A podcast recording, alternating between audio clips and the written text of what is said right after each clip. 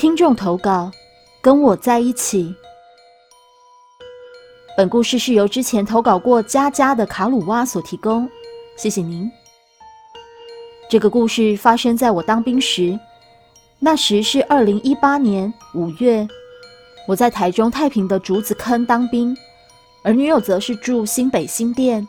平常休假时，我都会坐车上台北陪女友。这个周末，我打算带女友留在台中玩玩。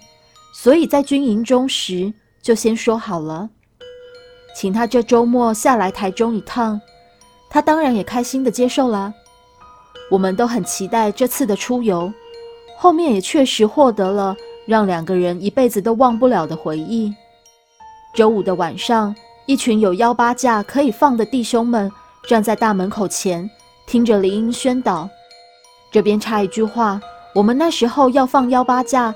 是要考试的，为了能提早见到女友，我读书读到都被同梯的当做怪胎了。回到故事，营长最后再强调三件事情：第一件事，第一项，各位弟兄切记不要喝酒、骑车、开车。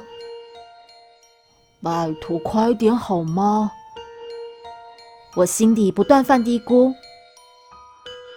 六点的假都快被你拖到要七点了。终于，以上几点，希望各位弟兄可以确实遵守。营长的表演终于结束了，弟兄们步伐整齐、划一的走出营区。一踏出营区，大家就像百米赛跑开始般往火车站的方向冲刺。拜托拜托，火车不要跑掉！我想大家心里应该都是这个想法吧。火车不负众望的等着我们。终于在台中火车站，我看到了女友，一个大大的旅行包，委屈巴巴的站在大厅。等很久后，我偷偷绕到她身后，吓了她一跳。没有啦，等一下下而已。她转身抱住我，这个傻瓜，我早看过时刻表了。他明明在四十分钟前就到了。想到这里，我真想回营区用胶带把营长的嘴封住。我们明天要去哪里呀？在回家的车上，女友问着我：“你不是喜欢海吗？我带你去高美湿地好了。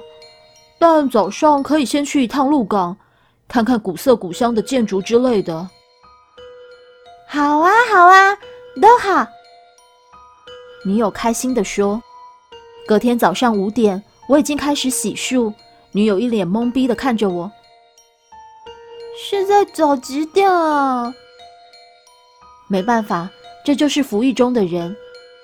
对于鹿港那段，我就不多加赘述了，毕竟没有飘点。我想你们也不会想听我在那边发狗粮吧。时间来到黄昏五点多，我开车载着女友前往高美湿地。”到了高美湿地，我们开心地冲了下去，拍照、踏水，看看湿地的可爱生物们，就跟所有情侣一样。忽然有一个 moment，我们同时以一个难以形容的表情看着彼此，好像差不多可以回家了，对吧？我们同时说出了这句话。明明那时人还很多，太阳也没完全落下。为什么要在这时离开呢？因为我们同时有了一个感觉，我们被盯上了。当然，这也不是第一次。我们没有特别慌张，不疾不徐上了岸，冲冲脚，准备离开。这时的我们仍能闲话家常，因为我们虽然感受到了不对劲，但也没有到特别的恶意。坐上车要离开的我们，看到刚刚进来的道路被游览车挤得水泄不通。我们果断放弃，改走旁边的替代道路。反正前面也有一堆家用车，我们也不怕迷路。开着开着，开始有点不对了。我们前面的车一台一台的亮起了故障灯。我们往旁边一看，很好，是一片墓地，但我们的车没事，所以便继续前行。但是经过刚刚那些车抛锚，我们前面变得一台车都没有了。本来还在车上聊天的我们，也开始一言不发。你懂那种气氛突然变得无比凝重的感觉吗？我相信大家在坐车、开车的时候，只要车上的重量发生变化，大家应该都感觉得到。那时，我便感到车子越来越重，越来越重，就是整台车一直在往下沉的感觉。我知道有东西上车了，而且很多。我稍稍看了看周围，也太扯了吧！刚刚一堆车的路上剩下我们一台，我不断的把车速放慢，再放慢，不是因为车子变重了。而是因我怕。突然，女友抓住方向盘往右边急打，车子往旁边一撇，我立马刹车，怒视着她。本来紧绷的情绪一瞬间爆发。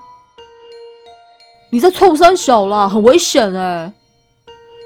我对他怒吼：“你才在冲三小吧？你自己看！”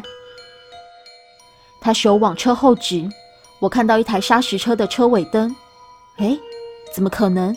我刚刚因为恐惧而开的超小心的，我居然完全没看到那台砂石车。你知道你刚刚一直在往中间开吗？女友说，我刚刚已经把整台车都开到马路中间了，但我完全没意识到，如果他刚刚没有转动方向盘，后果一定不堪设想。逃过了一劫后，车子的重量一下子变轻了。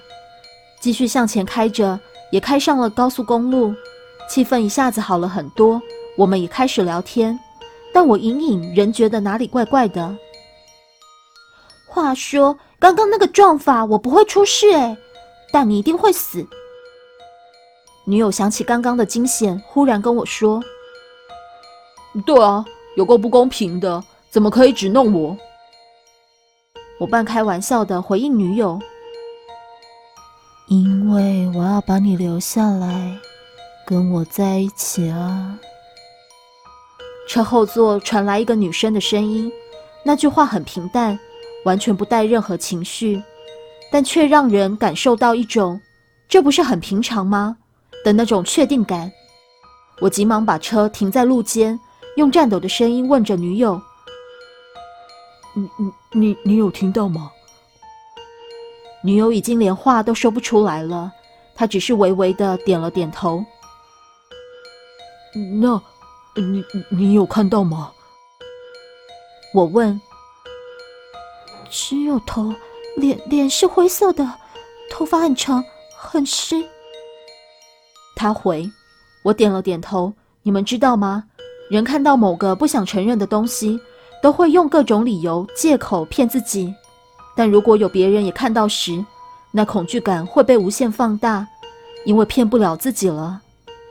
我们已经吓到不知道该怎么办了。这时候我的电话响起，是我姨丈。他说：“你现在是不是在海边啊？你怎么知道？我打坐的时候感受到的。妈祖找你，你去找一间最近的妈祖庙。”为啥是妈祖？妈祖管海的，你这个白痴！被骂完的我再没任何犹豫，立马 Google 前往，拜完拜，终于一切平静的回到家。但女友一路仍一言不发。回到家后，我问她：“你怎么了？害怕？”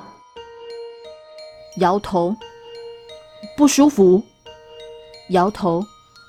那你怎么了啦？不是啊，什么叫把你留下来？我在旁边哎，抢屁哦！有没有尊重我啊？我大笑，这就是我女友，明明刚刚俗辣到不行，现在才敢那么大声。后记，谢谢大家对我上一篇投稿的支持。其实我很怕之后的故事会让大家失望，但我保证绝不加油添醋，只把我最真实的经历分享给大家。在这边献上一张卡鲁瓦本人的照片给米娜和各位观众，谢谢你们。